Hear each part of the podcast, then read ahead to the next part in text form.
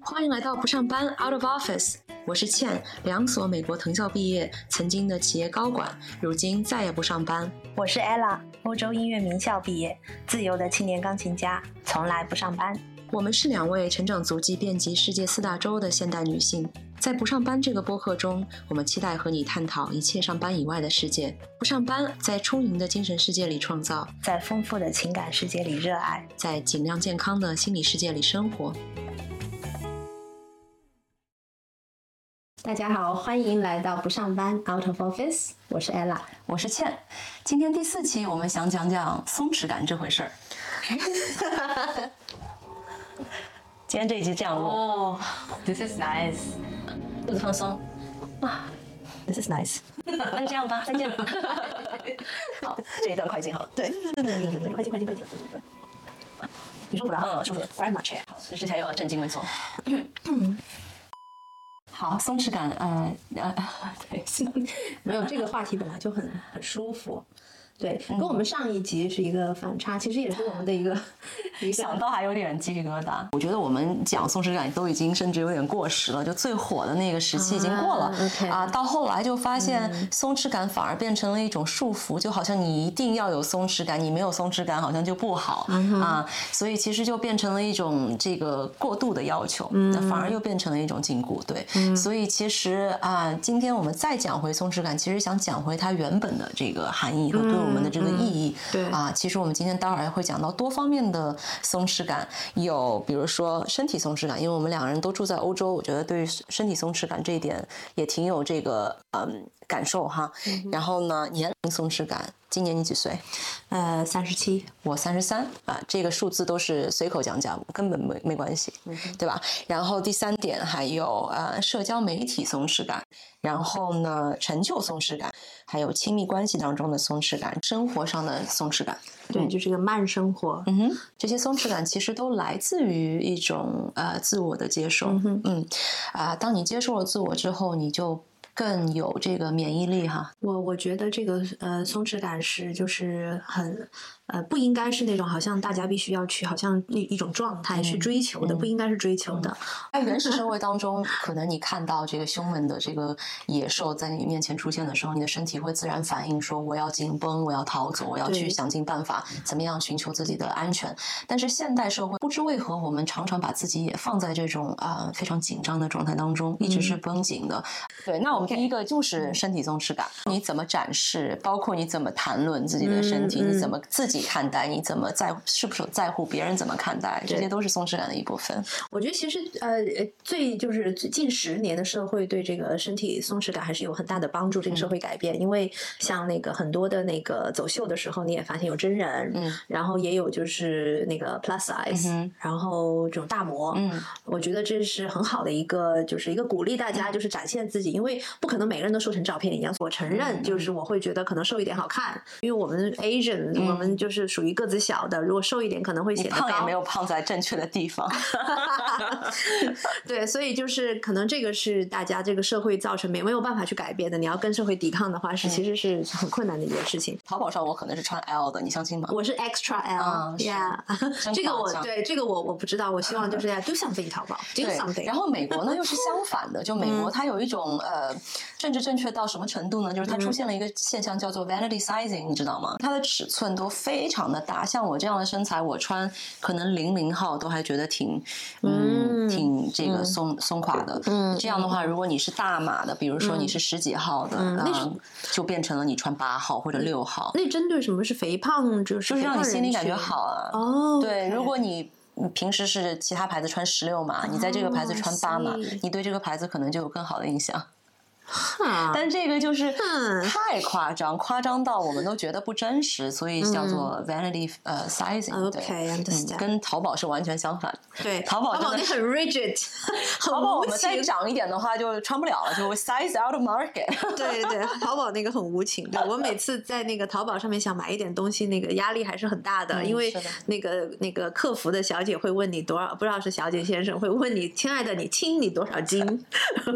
亲，我推荐你穿 L X L 啊，对 对，哎呀，真的是。OK，对，我觉得不同的环境对你的影响肯定是很大的，嗯。不管是身体松弛感呀，包括你自己觉得自己的胖瘦啊，嗯。还是呃你是否够上进啊，你是不是嗯那个够激啊等等，这些其实都跟周围的这个文化非常非常的相关哈。对对，我觉得我回国可能时间也不算长，所以啊，每次也没有被它足够影响到，就顶多还在第一个阶段就是 shock，嗯，就你还在震惊当中啊。那 L 就 L，XL 就 XL，别人都很瘦没关系，我本来就觉得是走气那个气场型路线的。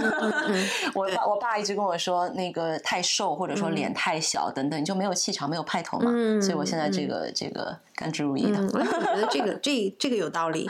在美国呢，其实甚至不同的城市之间哈，嗯我都觉得有一种不一样的这个身体的呃自我认知吧，或者说期待啊。比如说我从纽约搬去波士顿的时候，经历了一件很有意思的事情。我把美国呃纽约的这个衣服啊全部搬去波士顿之后，发现几乎没有什么可以穿可以得出去。传啊！我在想，我也是在想到这个答案。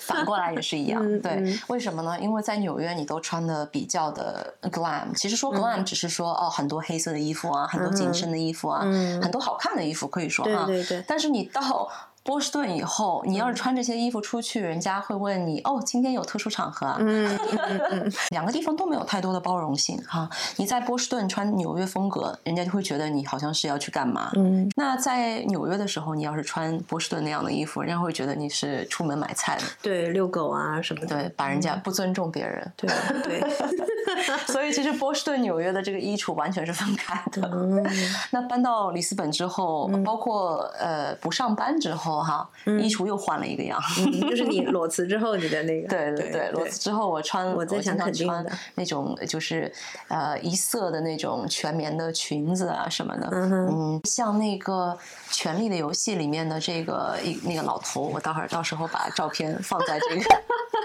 放在这个视频里面，就真的很像。但是其实也可以说明你这种心心态的这个转变哈。嗯对，我跟你有点相反，我这个我的松弛感是从巴黎搬到了圣保罗，巴西之后，嗯有了就是立刻的松弛感。大家也能想象，真的就是你们想象的那种，到了南美洲那种很穿比基尼算穿的多的。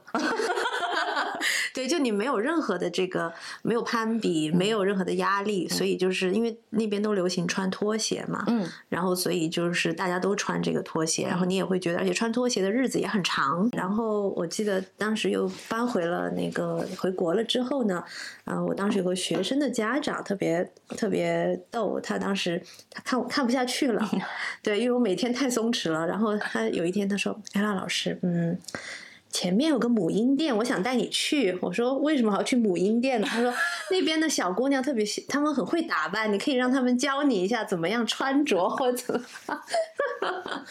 然后我就觉得当时我在想，哦，原来我成这个样子了。但我觉得现在到了里斯本呢，好像又是一个比较适中的一个感觉。嗯，只要是你自己主观决定的，你想要扮美就扮美，想要穿这个呃尼姑衣就穿尼姑衣。对，但是现在就是我觉得长大了之后，就是这个随着可能年龄的这个呃改变的话，呃，也没有这个呃没有包袱了，对没有包袱，没有偶像包袱了。嗯，没有觉得好像就比如说我们出去也是很随意的嗯，我想问你，嗯，你有穿内衣吗？呃，我穿的现在已经不是内衣了啊对，现在穿的都是什么哺乳内衣？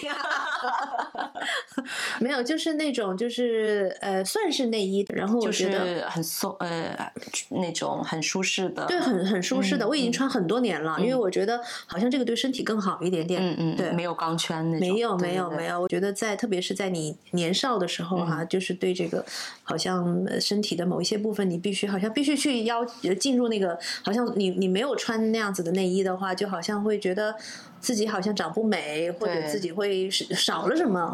那你问我，你问我，对你呢？我想知道。没穿啊？你没穿内衣那我还写过一篇小红 书，说二零二三年这一年里面，我穿比基尼的次数比穿内衣还要多。嗯，但是确实，这个呃内衣它有一定的功能性，嗯对吧？嗯如果说那个长期不穿的话，确实你也会觉得哦背会疼痛啊，嗯呃，因为它的那个重力作用等等，包括跑步的时候，你可能也没有办法不对对穿。对对我穿主要是为了就是运动，因为我每天的那个一万步就是嗯。走的还是比较急的。对。嗯然后所以我觉得还是要要不就穿那个运动内衣，但是运动内衣我又嫌它热。啊，而且对挺紧的，对，吧又很紧，嗯。对，所以我现在又觉得对运动内衣又开始 question mark 了，嗯对，所以我觉得这个解放乳头 这个运动，就可能要打个 B 这个是 B 我真的发现，哎，其实穿内衣，嗯尤其是传统胸罩哈，真的是为男性的眼光而设计的一件事情。嗯。啊，当这件事情这个目的呃去掉了之后呢，你想穿就穿，想穿什么形状穿什么形状，想穿什么质地就什么质地，对吧？嗯对对你也可以穿很漂亮那种美美的蕾丝啊，嗯。你让自己觉得有一种有法式内衣嘛，大家会觉得哦，这个是穿给自己看。，yeah sexy，啊，是的，嗯。啊，这个我我是比较懒，而且那个不喜欢花钱买东西。我现在也是，对对对，你知道吗？那个呃金卡戴珊嗯她的这个著名内衣品牌 Skims，它的这个最新一款产品是一个胸罩。啊，对，就是那个。有那个 nipple 的那个对，I love that concept，it's so beautiful。我当时第一次看到这个产品的创意的时候，我觉得有点莫名其妙。这个，嗯那你还穿什么呢？对吧？啊、但是呢，呃，我看到了一条这个评论，让我觉得，哎，呃，没有看到自己看不到的世界对对对，就就是是也有道理。那个女性呢，嗯。她说：“哦，太感谢你设计这款就是露点的产品啊、因为我是这个乳腺癌患者啊、经历了这个双乳切除啊、重重塑。嗯那重塑之后，她的这个乳头的功能是没有办法这个啊、正常展现的，所以啊、她又喜欢这样子的这个 look，嗯。所以她穿上了这一款产品之后，就可以重新获得这样子的这个外、外观。啊、我觉得在欧洲，因为我是三月份来的哈，所以直接就是进入了这个夏天呃春天和夏天。嗯嗯，在夏天的时候呢，我因为很喜欢户外。一直去海滩，嗯在海滩的时候就发现，哇，欧洲人的这个身体松弛感不是吹的。为什么？比如说，嗯，有些海滩是真的天体海滩，就是你是呃呃那个上身赤裸的，嗯啊、男生、男性、女性都可以啊，狗狗也可以。我虽然没有去这样的海滩，但是在普通的海滩，你也会看到选择上身赤、赤裸的啊。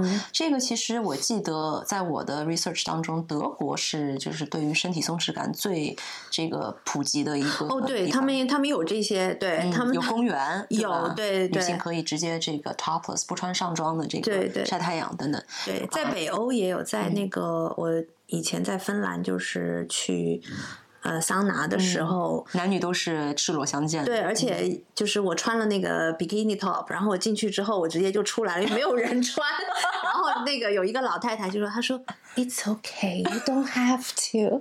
”就特别温柔的。然后，然后我当时觉得是很很不好意思，因为我觉得就是可能因为都不认识嘛，陌生人，嗯对啊都是老头老太太。哦那进去美一美。Nobody's，但没有人 pay attention to each other。我到了里斯本，我觉得我很少遇到就是路上的眼光会让我觉得很吃惊对让我觉得受到那个侮辱。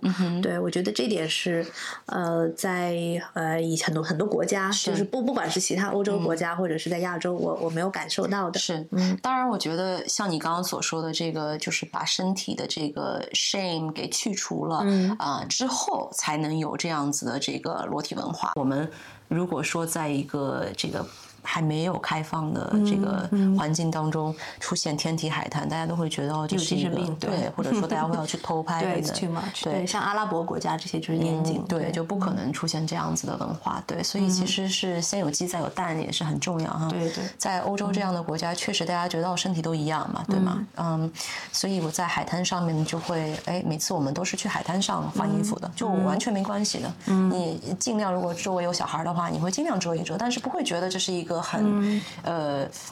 就是羞耻的事情，或者说很不方便的事情。再回想到我第一次人生第一次穿比基尼的时候，好像是大二大三之类的吧，就是出去休假的时候，嗯当时觉得哇，今天要穿比基尼要拍照是一件多大的事情啊！我提前要那个在房间里面穿好换好，对吧？然后还要那个照一下镜子对，照照镜子，看看这个胸要撸一撸什么的。然后拍完照片，你还要左修右修的才能够放出来，或者说最后就是尘封相叠。但是现在啊，也不会说哦，穿一件穿一次比基尼是多么重要的事情。现在的比基尼就像太阳眼镜一样，在南欧就是一种啊生活必需品。嗯，它就是一个功能性的这个东西。我我那天有个发小也是来里就是来里斯本旅游，跟家里面，然后呢他有一天突然就是很着急的给我打电话，因为夏天嘛，然后他说赶紧带我去买比基尼。他说我今天去海滩，就我一个人穿的跟傻子一样。他穿的是连体的还是连体的？哦对。然后他他说看见这边小朋友也是都是呃没有穿的那么对，也没有穿那么多，他就给他家小孩又是长袖长衣，什么帽子啊那些什么，就怕晒黑了。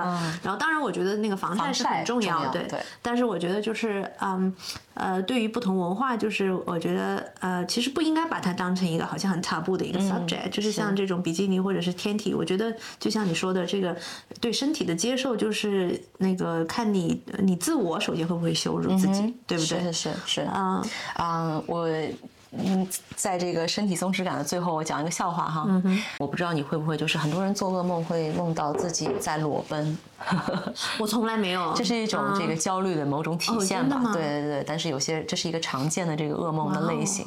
如果说呃 for any reason 你真的在现实生活中，或者甚至在梦里在街上裸奔，没有穿任何衣服的话，你不要去遮你的要害部位，你就遮脸就好了，因为身体大家都一样。Nobody knows，是不是？是不是？其实也是很展现，就是呃身体都一样嘛，对吧？你大一点、小一点、垂一点，怎么样？都一样。啊，我我现在我还想就是提到，就是关于这个年龄的这个松弛感，我觉得越大越自信。对。嗯甚至包括我刚刚问你几岁，问我、我问我几岁，我发现哈，这个其实我是很难理解的，就是有些朋友其实是不愿意说自己年龄的。我有的时候会不记得我几岁，我真的我我不记得。就是我那天在听一个 podcast，她说她问她老公，她说我今年几岁啊？她老公说你今年四十七岁。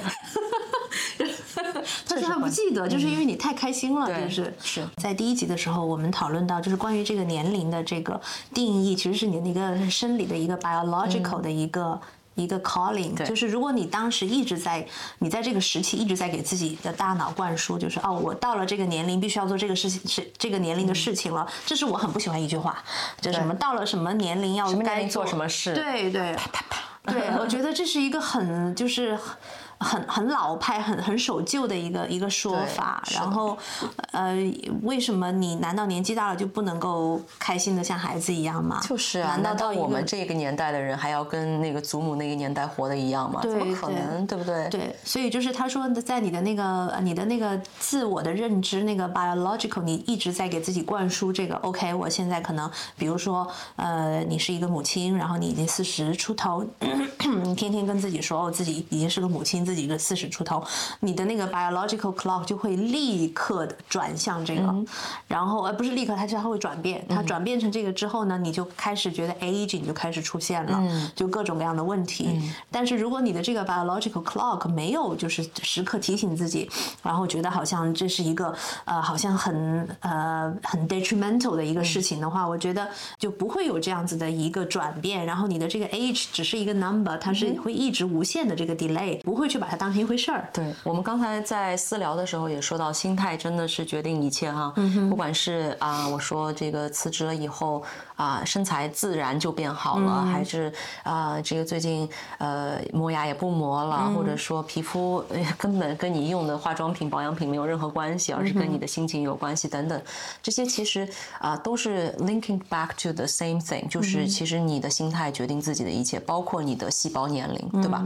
所以其实这个对于年龄，首先你觉得自己年轻就年轻，就是真的年轻，对，啊。第二呢，我觉得我们刚才也说到了，就是哎，我发现我的人生真的是越过越好了，对吧？每一年比上一年更好。嗯在这样的情况下，我怎么会有年龄焦虑呢？我会觉得之后的每一年也会一样，我有这样的信心，并且你让我回到，如果说让我选择过去的任何一年，我现在可以回去重新再来，我绝对不会选择。嗯啊，我肯定是想留在现在，因为现在就是我能够做到的最好。嗯，我现在确实觉得，我觉得心情比以前好。嗯，就是二十几岁是最缺乏自我的时候，最痛苦。对对，当你二十多岁，你是在就是在摸索当中，然后也是没有什么经验，没有经历，然后很有那个没有安全感。对，要看看我男朋友会不会回我短信。对对对，看看我们刚才说到，就是可能在二十几岁的时候，当你那个在可能有有一段关系的时候，你可能很在意对方会不会回复你的短信，或者是几几多少时小时没有回，你就开始很紧张。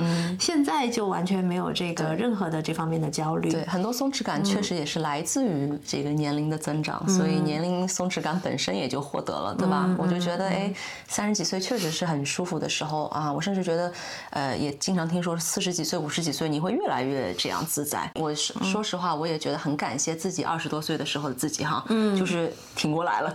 对对对对，我觉得就是二十多岁，呃，走了很多那些小弯路啊，然后但 是大家可以去听第三期。小时候你会觉得三十几岁的人都是年纪很大了，应该有所大人了，觉得他们是大人，对。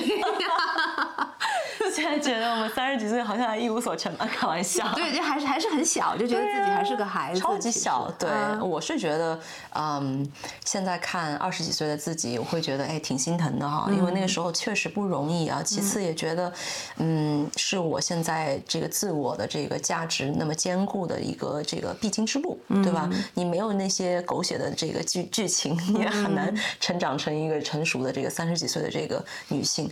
所以其实还是没办法。逃不过。嗯，我我我现在还想问你关于这个，就是刚才我们又私下讨论的这个 社交媒体这方面的，就是松弛感，因为我们也活在社交媒体上，对吧？我们有 presence，我没有把这个 IG 上面的这个嗯。我的这个形象太当一回事情，因为你可以看到有些不安全的人哈，他的 IG 就是一个这个 个人的这个宣传自己形象的这样一个地方，每一篇他的这个发布都是为了显示自己有多么的好。那这种人其实看得出来太不安全了，这些人其实最不应该上。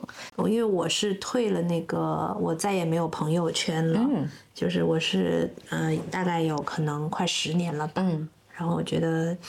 啊，刚退的时候，大家都以为我出什么事情了，人生对人生出了什么意外，然后后来我才发现，就是是很开心的一件事情。包括那个群，我也就是全退，就是所有的那些群，就是我就我觉得好像有一天就觉得，哎，好像也没什么意思，因为你一句我一句的，上面就大家就没完没了的。嗯，然后所以那个 group 我是很很小心的，就除了我自己很认可的朋友。呃，其他的我都就是只要谁把我拉进去，我就立马退出来，然后没有任何的 notification，我没有任何的这个，我全部 mute。嗯，就是如果我不打点进去看的话，你都不知道有新我是不知道的。对，所以有的时候你呃可能找我几个小时我没有回，就是因为我没有 notification，可能我忘记点进。你就是连小红旗都没有的？没有，没有，我把那些都都都全部取消掉了。但我觉得这是我对于社交媒体的一个就是自自我的一个控制吧。我自认还是没有没有上瘾的，嗯，因为我觉得我可以随时好像拿起来也可以把它放回去。对我，我很羡慕我先生，我觉得他简直就是那个国宝那种，就没有 没有这些东西。如果他他要五天就是我们去潜水的话，他根本都不知道电话在哪里啊，对，他会忘记有电话这回事情。其实这八到十个小时的 detox 都很都足够了，都让你会觉得，哎，我也没有错过什么，对对吧？对，就像很多工作邮件一样，你如果不去回他，他说不定八到十个小时以后也自己解决了。对他不会，对，你如果一直去回复，一直去这个实时的这个去 respond。反而会生出更多的这个不断的回复出来。这个 detox 我很推荐大家，因为我觉得是一个 reset，就像咖啡，你定期要 reset 一下，不要喝。对，我觉得就是不要那个把它当成一个就是特别就是不可缺少的一个部分。它不是一个很重要的事情。对，而且我觉得我们这样，呃，我也发现你也有一个优点，我很喜欢哈，就是我们在出来聊天的时候，我们不看手机哈，从来不看手机。对，我觉得这点很重要。我交就是我交友的一个前提。我过了这。我确实有遇到，包括我，我跟呃我先生，我们都会有的时候出去吃饭，然后会观察，对旁边的那些人，就是男女老少都人手一个手机，都是互相不说话的，就一直在看一些就是呃不管是什么像抖音啊那些短视频，而且声音开的巨大，真的。啊，声音巨大，然后就是你完全就就觉得这个声音很大，那个声音也很大，然后互相出现在同一个空间，难道大家不难受吗？就是对，cut。Yeah，anyway，所以我觉得这个社交媒体松弛感，还有还有就是就对这个评，对，还有就是这个评语也不是很在意了，对不对？就是恶言这些评论。这个我其实是习惯了一一段时间才有的啊，因为其实我的这个人设，当时在小红书上开始写的时候是非常招黑的，嗯，因为任何什么讲到跟哈佛有关，讲到跟什么精英有关的，先是一大堆人来质疑你到底是不是精英，但是因为我的这个人设完全是真实的。所以其实对我来说是很值钱的，对吗？就是很宝贵的我的故事啊，所以其实对我来说，这个事情是这种质疑，确实是有点嗯刺痛你的，对，所以其实一开始我是有这样子的嗯 desire，有这样子的欲望去回复他，而且我其实大部分绝大部分时间是非常这个呃得体的，呃甚至是礼貌的，嗯，因为我觉得只有在这样子的这个。语境当中哈，你这样的态度之下，对方说不定会对你有改观。所以其实我一定程度上我是想要感化对方，或者说说服对方。我后来发现。跟我有什么关系？就像刚才说的这个三十分钟回一次短信，你短信就会越来越多一样啊。就是其实你不回的话，它就结束在此了。对对对，确实，我觉得在那个好像我脸皮也比较厚，就是天生下来就没有这方面的那个那根筋，就是在这个对恶言那个对，有的时候还没反应过来，然后就哦，原来他是在对，就像我我跟我表姐我们说开车，嗯，就是如果有人按喇叭的话，我想他肯定不是按我。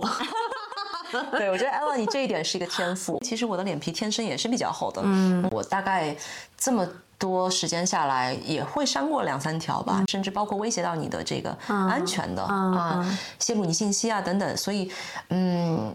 还是有，就是糟糕到一定要删的，但是绝大部分我都会留着，因为什么呢？因为每一条留言，不管是正向的那个，还有还是负面的，嗯，它其实都是这个人的心态的折射，他的行为艺术。对，所以说，当他是来骂你的时候，他或者说是质疑你的时候，其实这个展现的是他的内心的一些焦虑的点哈，不安全点。那同同理，其实夸赞你的人也只不过可能是心情特别好啊，或者他也是这样的人啊，对吧？所以。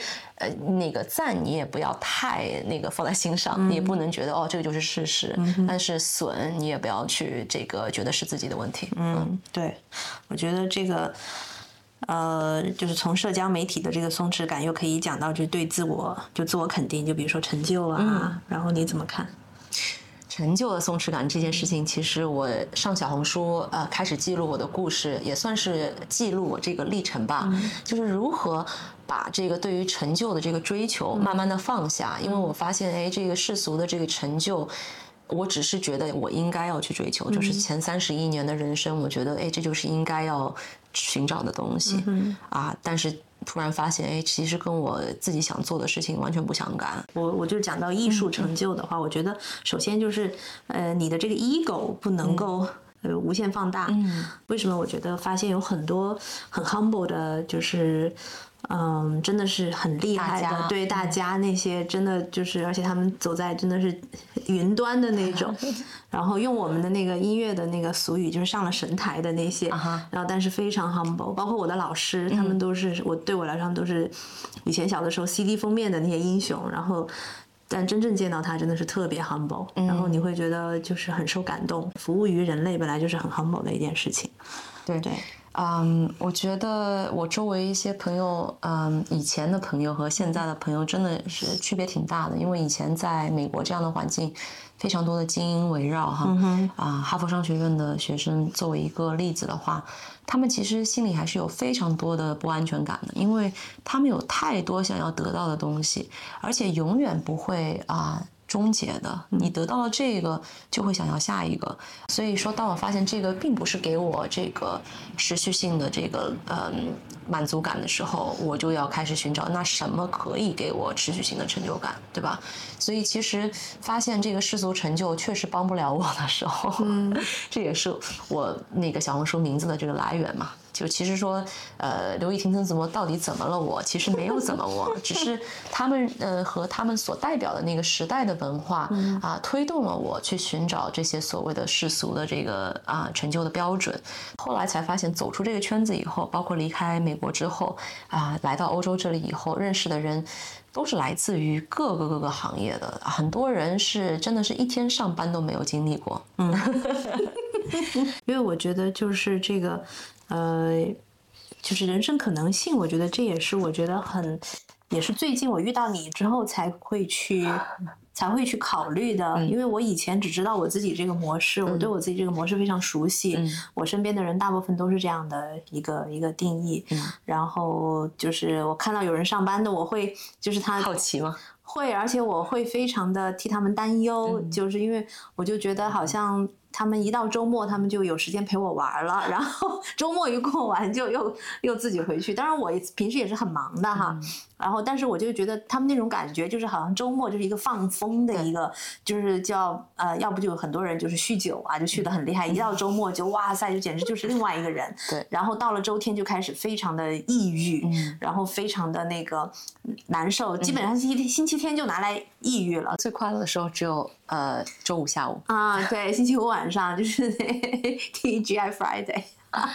不上班之后，我最大的一个收获之一就是没有这个周一或者说每个工作日早上醒来之后那种焦虑感了啊，太爽了。嗯，所以前一天晚上你睡觉的时候也会觉得好安心，我明天是很期待的一天。嗯，其实我们的这个自由职业都是非常非常忙碌的，对嗯对，但是非常开心，对，开心每一天都是期待的。我记得我有我有一个非常好的朋友，他说你现在要很感恩，因为那时候刚从伦在伦敦刚开始这个形成自由职业的一个自由职业者，就真正开始就是靠学生来来来来生生存了，然后靠音乐来生存。他说你是很多人奋斗一辈子才会有有这样子一天。他说你不要有这种压力，不要觉得好像很紧张这个呃经济啊，因为你。当然，你你个体户嘛，你肯定会紧张，对啊，吃了上顿没下顿，对对对，会有那种 想法。然后，但是他说你要相信你自己的实力，嗯，对。然后，所以我觉得在这个这也算是松弛感的一个成长吧，就是在你你慢慢能够感受到的。是的，是的，这个成就松弛感，说实话，一天是求不来的哈，确实是不容易的。嗯啊，你的这个这么多年的那个定义，对于成功，对于什么什么样子的生活是值得过的，是优秀的、出色的，你的定义都是。固定的，对，所以要重新再去定义，要洗掉这个之前的这个记忆，确实是比较难，很难。特别是还有一些有家庭、有孩子的这些更难，因为他们会觉得有小孩，还有固定开销，对对，还要给小孩，就是呃，要让他们就是很好的生活，对对。然后这这点就是经济上面，就是肯定是觉得是有很大的一个压力，嗯，对，客观条件嘛，是。所以啊，我觉得这个成就的松弛感是一个非常解放我的一件事情，嗯啊，就当我。现在看到什么大厂几百万大包什么的，我就觉得哎，这真的是可以看了以后完全不动容。嗯，但以前你会羡慕，对不对？不会羡慕，会觉得焦虑，会觉得焦虑。对，不会羡慕，会觉得焦虑。对，所以这一点我也很想就是分享给大家。如果说跟我有相似的这个啊背景的时候，啊，其实真的是可以做到的。有一天你会发现，这些谈论钱啊，谈论什么工资、房子什么的，是呃。就是过眼云烟，嗯，你会觉得那个。It's good for them. Yeah，对，因为你在你想再富有，你也晚上只能睡到一张床上。我在商学院期间也有一些朋友，确实是就是有钱到没没法再有钱了嘛。我最喜欢的两个例子，一个就是沙特王子，一个是这个家里有家族企业的这个继承人。嗯啊，他们也有自己的这个不安全感嘛，都还在炫富。你想想看，因为他们的朋友圈当中也是相似的人呢，嗯，所以他也要那个 one upper。Yeah，right 所以其实嗯。当我发现，哎，其实到了这个他们这个圈层，还有一样的这个困扰的时候，我就那个。非常释然的就走了。对对，因为你会在想，OK，他们到叫他们那个金字塔顶尖的那种感觉，什么时候是底啊？对对，没有无底洞就是。对，甚至你看这个 Jeff Bezos 和他的这个啊新的这个未婚妻 Sanchez，I am still puzzled，but 他们确实看上去很有活力哈，我就觉得这个 Jeff Bezos 确实肉眼看上去非常的这个开心，但是这种。每天的这种不是说炫耀，就是这种对于自己这个形象的包装哈展示，包括他这个嘴唇弄的这个样子，嗯，大家说的好听是说他很有生命力哈，但是说难听点就是你怎么会这么在乎，对吧？你真正这个松弛的人肯定不是这样子生活的，我是这么觉得的。我有一个非常好的一个朋友，他呢是以前在伦敦是一个非常有名的呃吉他演奏家。呃，很年轻的时候就很大很高成就了，呃，在音乐界。然后呢，在他最顶尖的时候，就是他最 popular 的时候，他选择了就是完全就退休，嗯，隐退。他把所有东西全部不要了，他去了日本种田。嗯，他到现在他在 Instagram 上面，他有自己的，他经常会发一些他那种的庄稼。他每天还是练琴，有一些有一定的音乐会，但是他很多是做免费的。嗯，然后他现在他跟我说，他说他需要用到的钱是什么？酱油、厕纸。对，然后他现在就他的这个松弛感是我很很很其实很羡慕的，因为我觉得他到了另外一个 level，就是他一直在想想让我就是变，他是一个 zen，他就他没有任何的男朋友女朋友，就是他不想有这方面的，就是另外一个人在他身边，除了这些之外，他什么都没有。就是他每他说他需要他的裤子就两条牛仔裤，比 Marie Kondo 还要 Marie Kondo，超级 Marie Kondo。观众朋友一定有一个问题，他的房子是。租的吗？在日本啊，有一个有一种房子是很老很老的那些房子，就是没有人在帮他们管理啊。然后呢，有田，然后他当时专门去找这个房子，就是那个老人是不需要他出钱的啊，只要他帮他打理，然后帮他把他田田地打理的干干净净。他现在收成不错，他除了就是自己够吃，还有很多，就是他经常在那个我看他发那个一些告示出来，谁要什么萝卜啊，什么蘑菇啊这些东西，他去森林里面打蘑菇。这又是一种新的思路，但是。如果这个老人死了，老人的小孩来把房子收回来，怎么办？那可能他可以去找另外的一个 一个一家，对，就是所以就是我我非常很难想象，就是他有一个这样，特别是在他最黄金的时候，他把这个丢了，然后大家当时都觉得天哪，就是而且他那时候就是像经纪人这些都疯了，我不知道我什么时候能达到那个那个境界。不用达到，作为一个 inspiration，yeah，就是 inspiration。生活有的时候其实喜欢舒服一点也没有什么错嘛，对吧？在不同的这个。呃，资产阶层，你其实都可以做到松弛。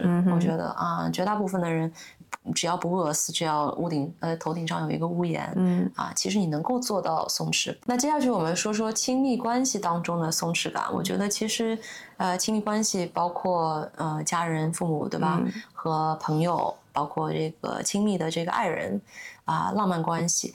嗯，在这些关系当中的松弛感，你会怎么定义呢？有些什么表现？呃，我觉得是一个不能说百分之一百，你说两个人要呃多和睦哈，我觉得这个是比如不可能达到的，对。但我觉得就是是健康的，嗯，呃，就是大方向是很健康的，动态的这个和睦嘛，对，动态和睦，对对对。啊，我觉得而且是互相是想着对方，希望对方好，对我觉得这一点就是，嗯，你能就是知道你的任何的成就，他都会非常，对方都会非常高兴，嗯。然后你的这个就是就你的这个 well being，他他是非常在意的。嗯，比如说举个例子，没有松弛感是什么样子的哈？打他电话他不回，嗯，或者说就是消失四个小时没有回我短信，嗯，我会觉得啊好焦虑，好焦虑，他会不会有其他的人，或者说有第另外一个生活？嗯，然后我会又想要再去找他，又怕他觉得哦我烦到他了，就是侵入了他的空间了等等，是不是在在脑子里面一直。在算哦，我应该发再发一条短信吗？还是再再留一条语音吗？等等啊，其实这个就是一种你 know 呃缺乏松弛感的一种呃表现吧？对，缺乏安全感。是的，其实是的，这说明这个感情也是有点问题哈。但是如果说有松弛感的话，你就会觉得哎，其实大家那个几个小时不回挺正常的。比如说我现在跟 Ella 在。非常痛快的在这个工作，在录制。刚才吃午饭，呃，过程当中真的是没有没有看几次手机，对。然后我的 partner 也知道我今天是出来工作的，所以他也不会觉得有什么诧异的啊。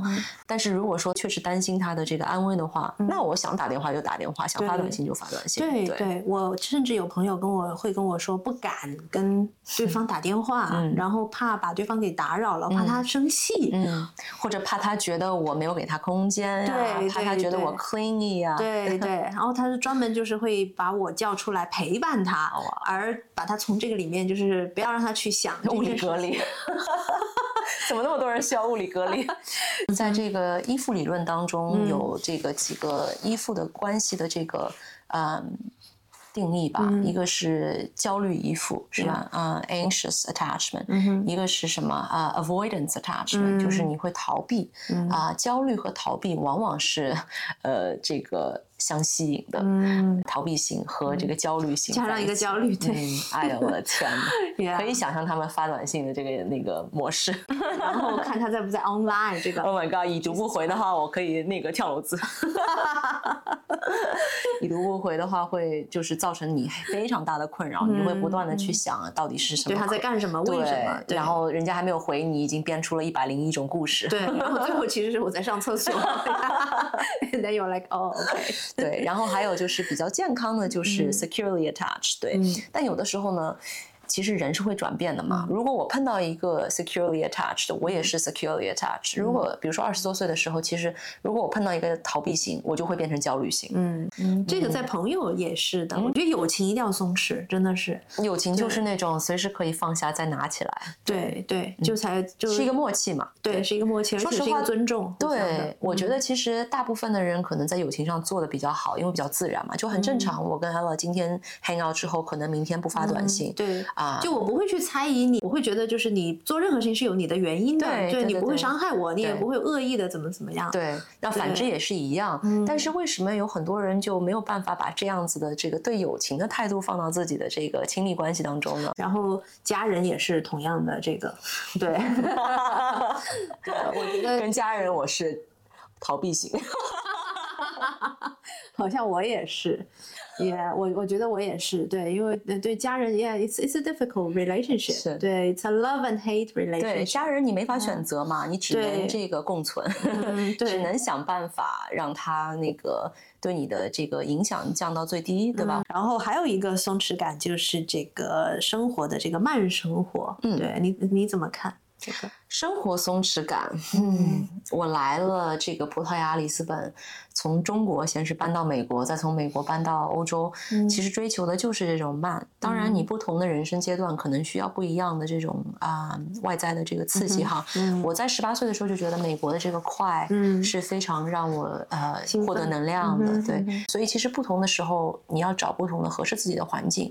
嗯，去年来到里斯本的这个选择呢，我觉得是一个非常非常主动性的一个选择。我觉得这个也很难得，因为绝大部分人生的选择你是会。觉得被学校带去哪里，或者说被一份新的工作带去哪里，甚至被一个爱人带去哪里，对自己做这么主动的一个选择，并且全世界你都可以选，美国除外对我来说，所以是一件非常有意思的事情。嗯，就是你完全是 take control of yourself，对，in charge of your life。对，那来了欧洲之后，我确实也是受到了这个主动选择的奖励啊，因为发现这边的慢生活确实是很有感染力的。对，我也你一个人慢是慢不下来的，你需要你的周围环境配合你。对，ella，你每天会。会啊，走好几个小时。对对，我的一万步就是，嗯，对我必须要保证那个。我我我这个是不能够 non-negotiable，包括有的时候就做一些我们刚刚说的无意义的事情，要学会做无意义的事情。对对对，这这点我觉得我我很喜欢这个词“无意义的事情”。嗯，对，无意义旅行是一个比较新的概念。对对，就是随便挑上一个车，然后如果能够带我去哪儿的话，然后对，只要不走丢。我在里斯本呢坐了这个很有名的这个小黄车，嗯嗯，二十八路，那个是我刚来里斯本的时候，我就有点焦虑啊，就觉得其实我。之后完全没有事情啊，而且我去坐小黄车也是游客的心态，对，但是还是无法避免的一直在看手机，一直在看这个地图，我们到哪儿了？嗯，然后到了一个我觉得哎，准备要下车的那个地方，我就突然跟我的这个同伴说啊，走这一站下车，然后我们很通过这个人群当中挤啊挤啊挤到这个后门，也很急嘛。我在挤挤人群的这个过程当中，有一个人跟我说了一句话，他说：“Why are you rushing？” 嗯，当然他是有一些责备的语气，嗯嗯嗯但是我当时那句话我就惊醒了，我都人已经在葡萄牙了，这又是一个 really good reminder。我说为什么来这儿呢？对，是为了要慢下来。对对，如果你能够提醒自己，时刻就是把把自己先优先，把自己的那个 priority 先先 set set set up。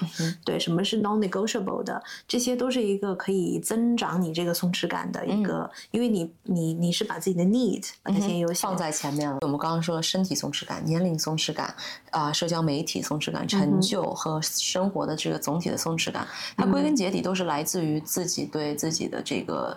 完全的 radical 的一个接受，对吧？就是一个很当你极端的接受。对，当你接受了你身体胖瘦的任何状态，有的时候胖，有的时候瘦，对吧？当你接受了你年龄给你带来的这个增长啊，阅历，当你接受了你的这个社交媒体不代表你的任何这个好坏，对吧？